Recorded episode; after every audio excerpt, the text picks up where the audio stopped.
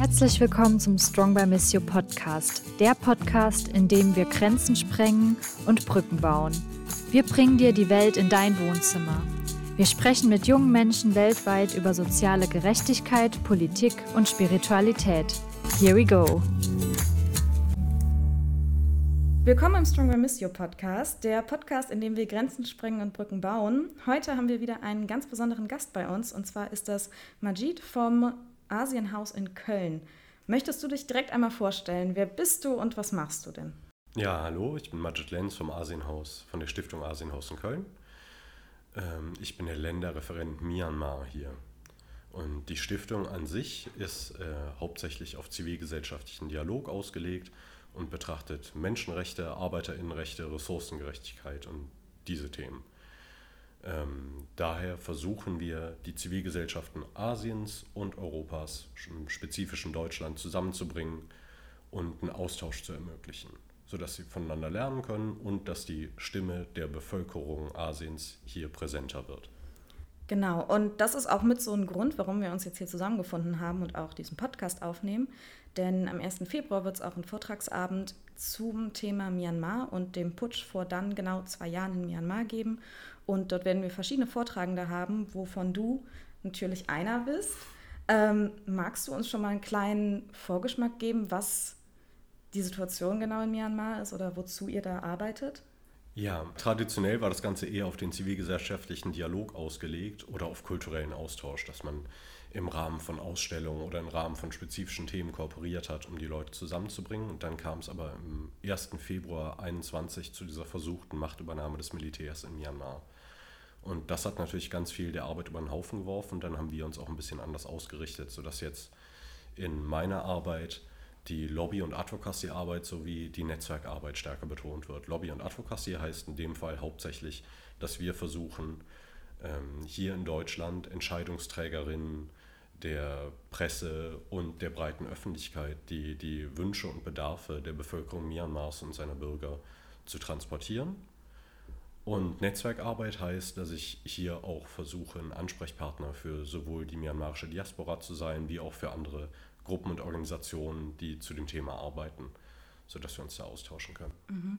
Das heißt, ihr arbeitet dann auch direkt mit der Zivilbevölkerung in Myanmar zusammen? Genau, soweit das aktuell noch gut möglich ist. Mhm. Ähm, Was sind da die Problemfelder? Äh, die Problemfelder sind dass es zu diesem Putsch kam und danach hat eine zunehmende Radikalisierung, würde ich sagen, stattgefunden. Also das Militär hat ähm, die zivile Regierung gestürzt am 1. Februar 2021. Ähm, der Grund, den sie dafür angegeben haben, war, dass Ende 2020 gab es Wahlen in Myanmar und die hatte eine Partei ziemlich eindeutig gewonnen. Das war die Partei, die auch vorher schon die Regierungspartei war. Aber das Militär äh, schien etwas Angst zu haben, dass seine Macht dadurch zu sehr eingeschränkt werden könnte oder dass seine Entscheidungskraft dadurch zu sehr äh, beschnitten werden kann. Und daraufhin haben sie am 1. Februar die Parlamentarierin entmachtet und auch direkt in den ersten Stunden Haftbefehle gegen äh, PolitikerInnen, GewerkschafterInnen, JournalistInnen, ähm, AktivistInnen erlassen. In Reaktion darauf kam es auch zu großen Demonstrationen ähm, in der Hauptstadt und in verschiedenen großen Städten gingen die Leute auf die Straße und haben probiert, gegen den Putsch zu demonstrieren. Und diese Demonstrationen wurden sehr brutal niedergeschlagen. Es wurden Menschen angegriffen, es wurden SanitäterInnen angegriffen, die versuchten, diesen Menschen zu helfen. Und ähm, durch die Zusammensetzung der Zivilgesellschaft, durch die Zusammensetzung der AktivistInnen, der DemonstrantInnen, die da waren, waren sehr viele dieser Leute auch sehr jung und minderjährig. Mhm. Es dauerte dann auch nicht lang, bis es zu den ersten Todesopfern kam unter den DemonstrantInnen. Und daraufhin wurden Mahnwachen vor Polizeiwachen zum Beispiel abgehalten mhm. und die wurden dann wieder von der Polizei okay. mit Gewalt angegriffen. Das führte dann dazu, dass sich der Widerstand auch zunehmend radikalisiert hat, dass man halt mhm. halt einfach sehen konnte, wenn junge Leute monatelang auf der Straße oder Wochen und monatelang auf der Straße waren und sahen, wir werden hier nur mit Gewalt begrüßt und ja. es geht einfach nicht weiter, konnte man sehen, dass sich zunehmend auch vorher zivilgesellschaftliche Akteure jetzt ein, äh, ein, einer militanteren Form des Widerstands mhm. anschließen. In welche Form hat er das dann angenommen? Die große Veränderung ist, dass sich sogenannte PDFs gegründet haben, People's Defense Forces oder mhm. Volksverteidigungskräfte, wo hauptsächlich junge Menschen sich zu äh, Verteidigungsgruppen zusammengeschlossen haben, die sich vorgenommen haben, entweder ihre Region oder ihren Stadtteil oder ihre, ihren Ort gegen das Militär zu verteidigen oder aktiv gegen die Militärregierung vorzugehen. Mhm. Das Ganze wurde dadurch ziemlich bestärkt, dass es in Myanmar schon ziemlich lange ähm, eine ganze Reihe von Widerstandsgruppen gibt. Das ist nicht das erste Mal, dass in Myanmar das Militär an der Macht ist. Mhm. Ähm, Myanmar ist nach dem Zweiten Weltkrieg unabhängig geworden. Und das Militär hatte aber von vornherein relativ hohen Einfluss. Und ja. es stand immer so ein bisschen auf der Kippe, ob die zivile Regierung tatsächlich die Macht hat oder ob das Militär die Macht hat. Mhm. Und dann kam es ein paar Mal dazu, dass offene Militärdiktaturen die Kontrolle an sich gerissen haben. Erst 2011 begann so ein langsamer Prozess der Lockerung, mhm. wo man das erste Mal tatsächlich für längere Zeit die Hoffnung hatte, dass Räume für Zivilgesellschaften, für demokratische Strukturen entstehen können. Es gab aber über diese gesamte Zeit immer schon Widerstand, sowohl zivilgesellschaftlichen wie auch bewaffneten, hauptsächlich von ähm, ethnischen und religiösen Minderheitsgruppen. In Myanmar gibt es 135 anerkannte Minderheiten. Mhm und noch eine ganze Reihe an nicht anerkannten. Ja. Und ziemlich viele von denen waren schon immer der Meinung, dass ihre Rechte und ihre Bedarfe und ihre Forderungen von der Zentralregierung oder vom Militär nicht anständig angesehen, nicht anständig berücksichtigt werden. Mhm. Okay. Und in welcher Form hat damals der Protest stattgefunden oder wie hat sich das entwickelt? Diese Minderheitsrechtsbewegung gibt es schon sehr lange. Die Bevölkerungsgruppe, die die Mehrheitsgesellschaft stellt, nennt sich Barma und die ist mhm. relativ klar buddhistisch und mit bestimmten kulturellen Eigenschaften geprägt sozusagen. Mhm. Das heißt, dass ziemlich viele kulturelle Gegebenheiten und die Arten, wie der Staat organisiert ist, auf diese Gruppe zugeschnitten waren. Okay. Das führt halt schon immer dazu, dass verschiedene Minderheiten damit Probleme hatten und es gibt Minderheiten wie zum Beispiel die Rohingya, die den, die Staatsbürgerschaft aberkannt wurde, mhm. die gar nicht als, als tatsächliche Bürger Myanmars betrachtet werden. Mhm. Ähm, ansonsten gibt es viele Bestrebungen für, für entweder ein föderalistischeres System oder für direkte Unabhängigkeit von ähm, Bundesstaaten quasi. Ähm, das heißt, sprechen wir über zwei getrennte Problematiken, also einmal eine Minderheitenfrage und dann den Militärputsch oder wie hängen auch beide Problematiken zusammen? Die Problematiken hängen unter anderem dadurch zusammen, dass das Militär sehr häufig der unterdrückende Faktor gegen diese Minderheiten mhm. war. Ähm, da spielt natürlich viel mit rein, also so eine grundsätzliche Gesellschaftsordnung, aber trotzdem war das Militär meistens der Ausführende in ja. dieser konkreten Unterdrückung. Und die anhaltenden Konflikte mit den Minderheiten haben halt auch dafür, dazu geführt, dass das Militär sich stärker in der Gesellschaft verankern konnte, weil es halt immer als Verteidigerin gegen die, gegen die Aufständischen quasi sich darstellen ja. konnte. Welchen Zeitraum war das? Ähm, wir haben jetzt gerade davon gesprochen, dass die Proteste nach dem Militärputsch radikaler wurden. Mhm. Ähm, was war das für ein Zeitraum und wo bewegen wir uns jetzt? Die Proteste radikalisierten sich so würde ich sagen, einen Monat, anderthalb mhm. Monate nach, ähm, nach Beginn der Proteste. Ähm, vorher gab es natürlich auch schon was, aber das war dann hauptsächlich defensiv. Also, dass die mhm. Leute, nachdem sie gemerkt haben, wir werden mit Gasgranaten beschossen oder wir werden angegriffen, wenn wir auf die Straße gehen, gab es Leute, die mit Schilden und Helmen mhm. rausgegangen sind, aber das war halt nicht offensiv quasi. Ja. Und nach ja, so anderthalb Monaten konnte man aber auch sehen, dass, dass die Stimmung zunehmend aggressiver wird. Mhm. Und das Ganze gipfelte dann darin, dass äh, im September 2021 die, das National Unity Government, die NUG, das ist eine zivile Alternativregierung quasi, die mhm. sich aus den nicht inhaftierten ParlamentarierInnen gegründet hatte, mhm. dazu aufrief, auch äh, aktiven Widerstand gegen, mhm. die, gegen die Junta zu leisten. Okay, und wie sieht das dann aus? Ähm, das formalisierte sozusagen das Konzept dieser PDFs. Die NUG rief dann auch dazu auf, dieses, diese Strukturen der PDFs weiter auszubauen und stärker zu koordinieren, um mhm. gemeinsamen Widerstand gegen das Militär zu leisten und eine effektive Machtübernahme des Militärs zu verhindern. Mhm. Das ist ein anderer Aspekt, der ganz interessant ist in der aktivistischen Szene und auch in der Zivilgesellschaft Myanmars wird es häufig vorgezogen, wenn von einem versuchten Putsch die Rede ist. Okay. Weil das Militär halt die alte Regierung entmachten konnte, aber es kann nicht die effektive Kontrolle über auch nur einen Großteil des Landes halten. Mhm. Und da kommen dann eben diese bewaffneten Minderheitsorganisationen, die PDFs und andere Widerstandsorganisationen rein. Okay.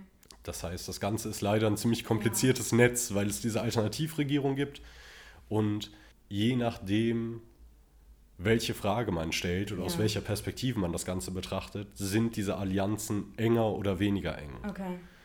Ähm, zum Beispiel die NUG sagt auch, dass sie nicht nur die Vertreterin der, der alten Regierung ist, sondern eben auch für die Minderheiten spricht. Mhm.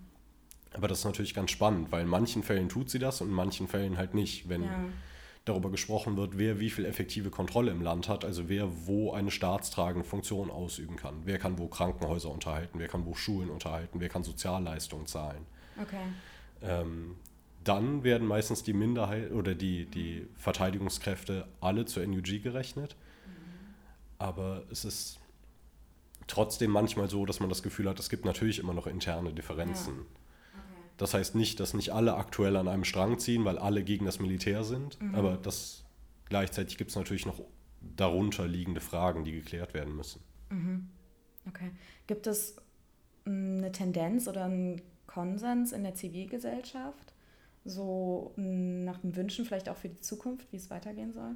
Das ist natürlich immer ein bisschen schwer zu sagen, weil es ist ein großes Land mit vielen verschiedenen Gruppen, aber nach meiner Erfahrung und auch nach dem, was ich von meinen Kontakten in Myanmar gehört mhm. habe, ist es schon so, dass es eine Art Grundkonsens gibt. Mhm. Und das ist eine andere ganz interessante Entwicklung. Ähm, die Forderung nach Demokratie und nach mehr Räumen für die Zivilgesellschaft gibt es halt schon lang. Also ich habe ja gesagt, 2011 hat diese Entwicklung erst angefangen, dass man sich überhaupt Raum für eine zivile Beteiligung nehmen konnte.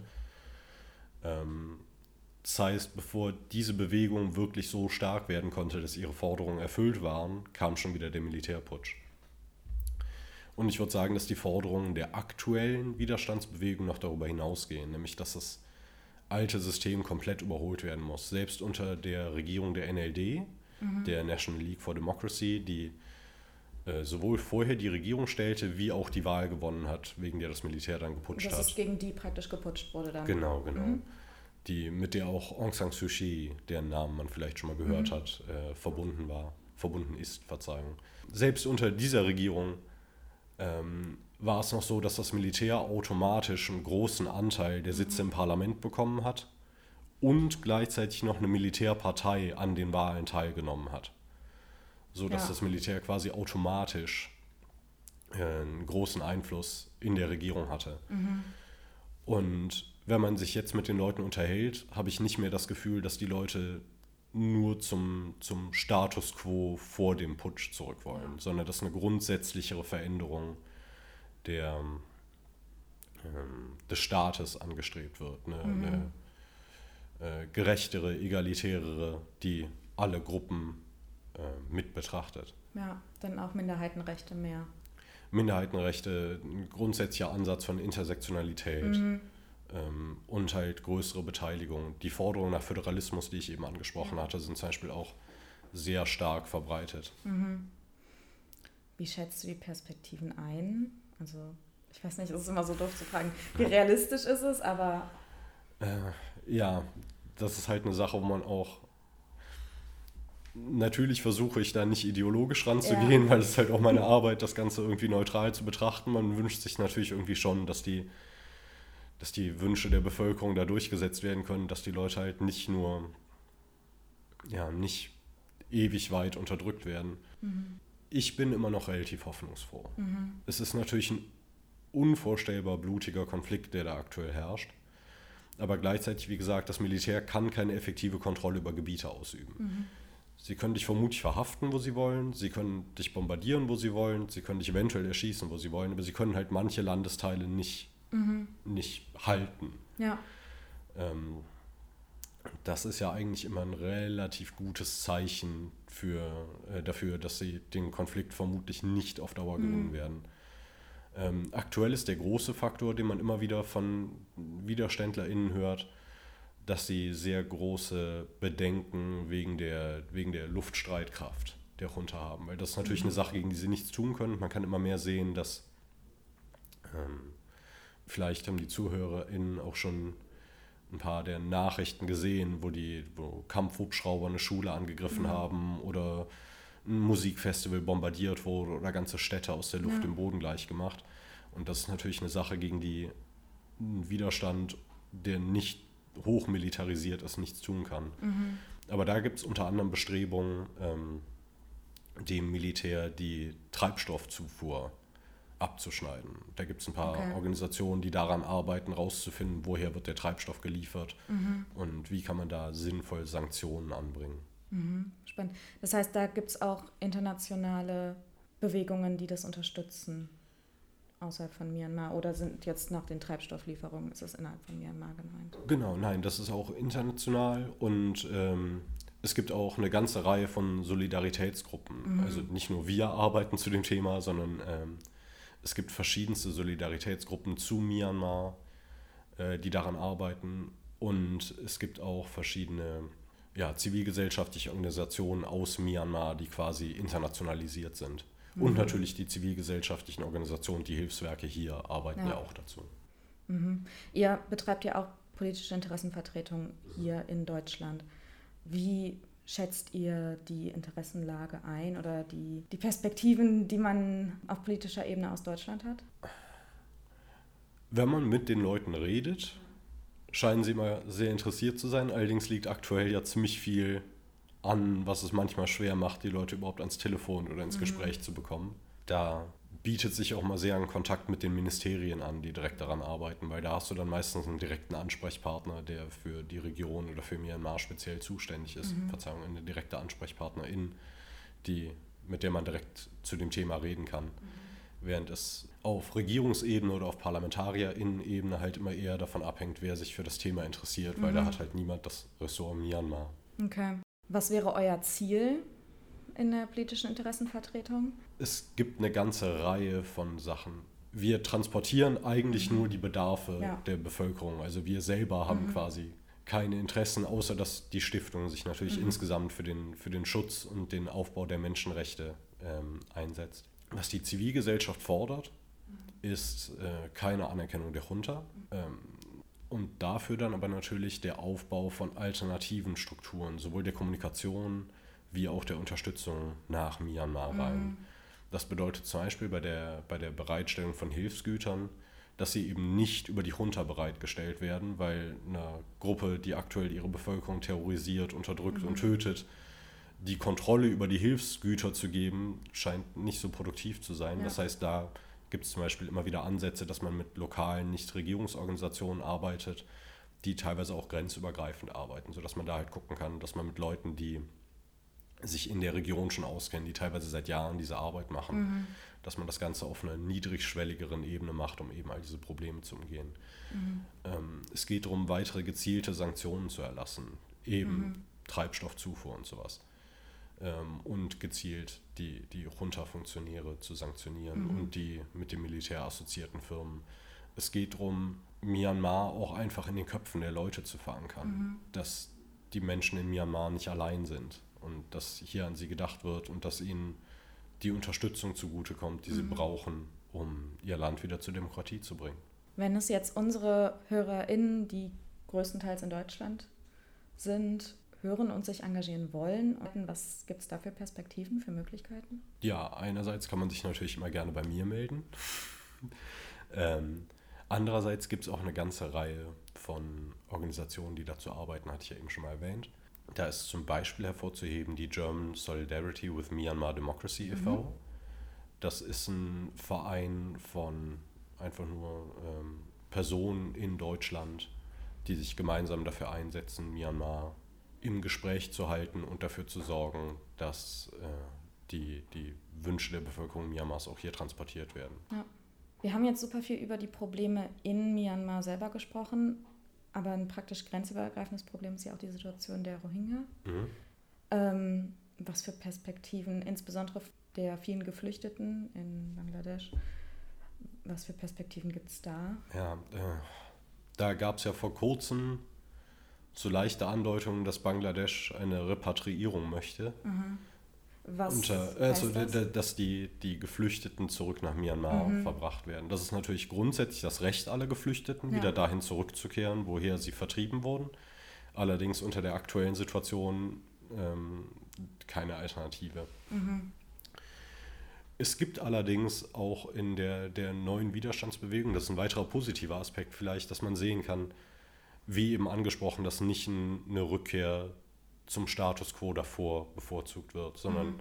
wenn man da in die Diskussion reingeht, wenn man den Leuten zuhört, wenn man auch hört, wie AktivistInnen, wie studentische AktivistInnen, wie die, die Zivilgesellschaft auch mit der NUG spricht, sieht man, dass eben auch da diese Minderheitenrechte mehr eingefordert werden. Mhm. Dass da halt auch gesagt wird, ja, die Rohingya müssen zurückkommen können, aber halt zu einem Zeitpunkt und in einem, in einem Kontext, mhm. wo sie hier auch willkommen geheißen, als echte Bürger betrachtet werden, nicht einfach wieder als bestenfalls Bürger dritter Klasse ja. abgestempelt werden. Mhm. Das heißt, wir haben zwar ähm, die Perspektive der Rückkehr, aber... Zum aktuellen Zeitpunkt äh, ist es nicht möglich. Mhm. Und das ist halt eine andere Sache. Eine der Sachen, die die Leute, glaube ich, auch ein bisschen politisiert hat, weshalb auch jetzt mehr diese Forderungen entstehen nach Minderheitenrechten und ja. sowas, ist, dass das Militär, wie am Anfang angesprochen, gegen die Minderheiten halt schon lange mit ziemlicher Brutalität vorgegangen ist. Spezifisch natürlich gegen die Rohingya, aber auch gegen viele andere der Minderheitengruppen gab es immer wieder ähm, exzessive Gewaltanwendungen. Warum eigentlich speziell gegen die Rohingya ähm, besonders? Gab es da Gründe für? Die Rohingya wurden von der Gesellschaft als nicht myanmarische Bürger abgestempelt. Mhm. Nicht nur als Leute, die eine andere Ethnie vertreten, sondern als äh, bangladeschische Muslime, die über die Grenze gekommen sind und gar nicht genuin mhm. ähm, aus Myanmar kommen. Okay. Das führte auch zur Einführung des Citizenship Law, das vorschreibt, dass man quasi über eine gewisse Zeit nachweisen muss, dass man Bürger Myanmars war oder dass mhm. seine Vorfahren schon Bürger Myanmars waren, damit man ähm, als Bürger Myanmars betrachtet wird. Und das ist halt ganz interessant, weil es nur rassistisch angewendet werden kann. Ja. Wann wurde das eingeführt? Unter welcher Regierung?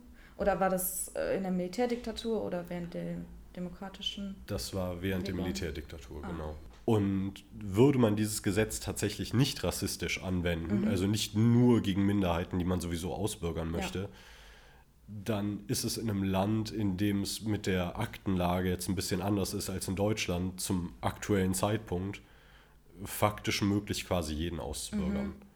Aber man kann jetzt auch sehen, dass das Militär halt mit dieser Gewalt, mit der es vorher gegen die Minderheiten vorging, auch gegen die Mehrheitsbevölkerung ja. vorgeht. Und eben das führte zu einem starken Umdenken. Nicht nur unter Leuten, die sich aktiv dem Widerstand angeschlossen haben, sondern eben auch zu dieser eben angesprochenen mhm. Politisierung der breiten Bevölkerung. Vorher war es halt durchaus möglich, in einer Stadt zu wohnen. Vielleicht hat man Verwandte, die beim Militär sind, oder man hat halt einfach so ein, ähm, ja, ein grundsätzliches Vertrauen in staatliche ja. Institutionen und denkt vielleicht, ja, bestimmt sind die irgendwie unfair zu den Minderheiten, mhm. aber die, die wirklichen Gruselgeschichten, die man hört, müssen ja irgendwie übertrieben sein. Und auf einmal hast du diesen Moment, wo du selber dieser Gewalt ausgesetzt wirst und mhm. wo diese Gewalt gegen Großstädte und gegen, ja, gegen Städte, Dörfer und Regionen angewendet wird, wo halt Leute wohnten, die früher vom Militär beschützt wurden. Ja. Äh, man kann jetzt auch sehen, dass das Militär zunehmend brutal in Gebieten vorgeht, die eigentlich für das Militär immer sehr wichtig waren. Mhm. In, in, zwei Regionen, aus denen 70 Prozent der Rekruten, glaube ich, kommen, okay. werden jetzt aktiv Dörfer angegriffen und niedergebrannt. Woran liegt das? Äh, dass der Widerstand sich halt auch dahin ausgebreitet hat, dass auch da die Leute meinten, ja. nein, wir wollen nicht unter einer erneuten Militärdiktatur mhm. leben und das Militär sich dann nicht mehr die Mühe macht, zwischen WiderständlerInnen und normalen BewohnerInnen zu unterscheiden, sondern einfach ganze Dörfer schleift in der mhm. Hoffnung, den Widerstand zu besiegen. Womit man ja eigentlich meinen sollte, dass sie es noch schlimmer machen, oder nicht? Das äh, ist auch genau die, das Ergebnis meistens. Also natürlich mhm. die Vertreibung und die Toten davon sind unvorstellbar und das ist ein sehr hoher Preis, mhm. den, den die Leute, die da für ihre Rechte streiten, zahlen. Aber es scheint aktuell nicht so, als wären sie entmutigt dadurch. Mhm. Gibt es Schätzungen zu den Opferzahlen? Ich habe seit einer ganzen Weile keine aktuellen mehr gelesen. Mhm. Ich habe irgendwann aufgehört, da genau nachzuhalten. Myanmar ist ja auch geografisch ein sehr vielfältiger Ort und wie in den meisten dieser Widerstandssachen passiert viel im Dschungel und in den Bergen. Mhm. Und da werden die Zahlen meiner Meinung nach auch immer sehr unzuverlässig, wenn man dann auf einmal ähm, liest man Pressemitteilungen oder irgendwelche Nachrichten, die an zwei verschiedenen Tagen passiert sind, wo mhm. aber die Opferzahlen auf beiden Seiten exakt gleich sind oder sowas. Und man denkt so, okay, okay. ob ich die jetzt mitzähle oder nicht, äh, müssen wir mal schauen. Ja, ist wahrscheinlich auch schwierig für internationale Beobachtergruppen. Genau, genau, genau. Da gibt es ganz gute, die ähm, Assistance Association for Political Prisoners mhm. ähm, in Myanmar zum Beispiel, führt da ganz gut Buch. Ähm, aber natürlich ist es zum Beispiel bei inhaftierten Leuten einfacher, da eine Kontrolle drüber ja, zu haben. Auf jeden Fall. Super. Vielen Dank. Dann wären wir auch fast am Ende. Ich habe keine Fragen mehr offen. Es ist eine unglaublich komplexe Situation, wo ich auch in meiner Vorrecherche dachte so, okay, ja, steige ich durch. Aber jetzt merke ich auch, wenn ich mit dir spreche, dass es immer noch mehr Ebenen gibt.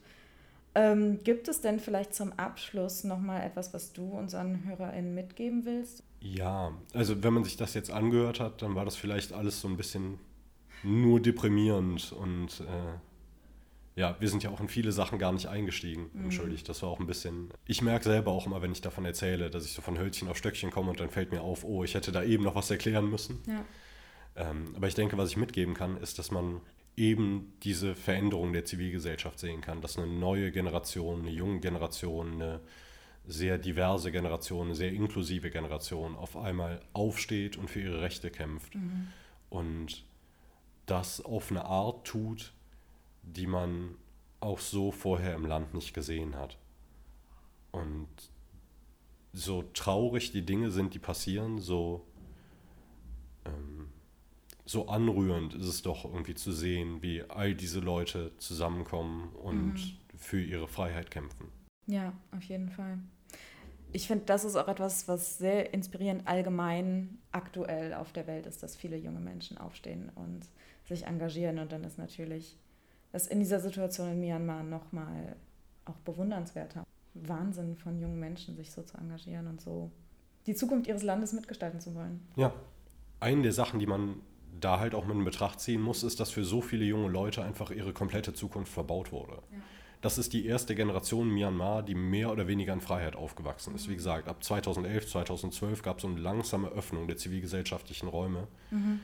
Das heißt, du hattest auf einmal eine Generation, die mit zivilgesellschaftlichen Räumen aufgewachsen ist, die sich beteiligen konnte, die das Internet hatte. Ja.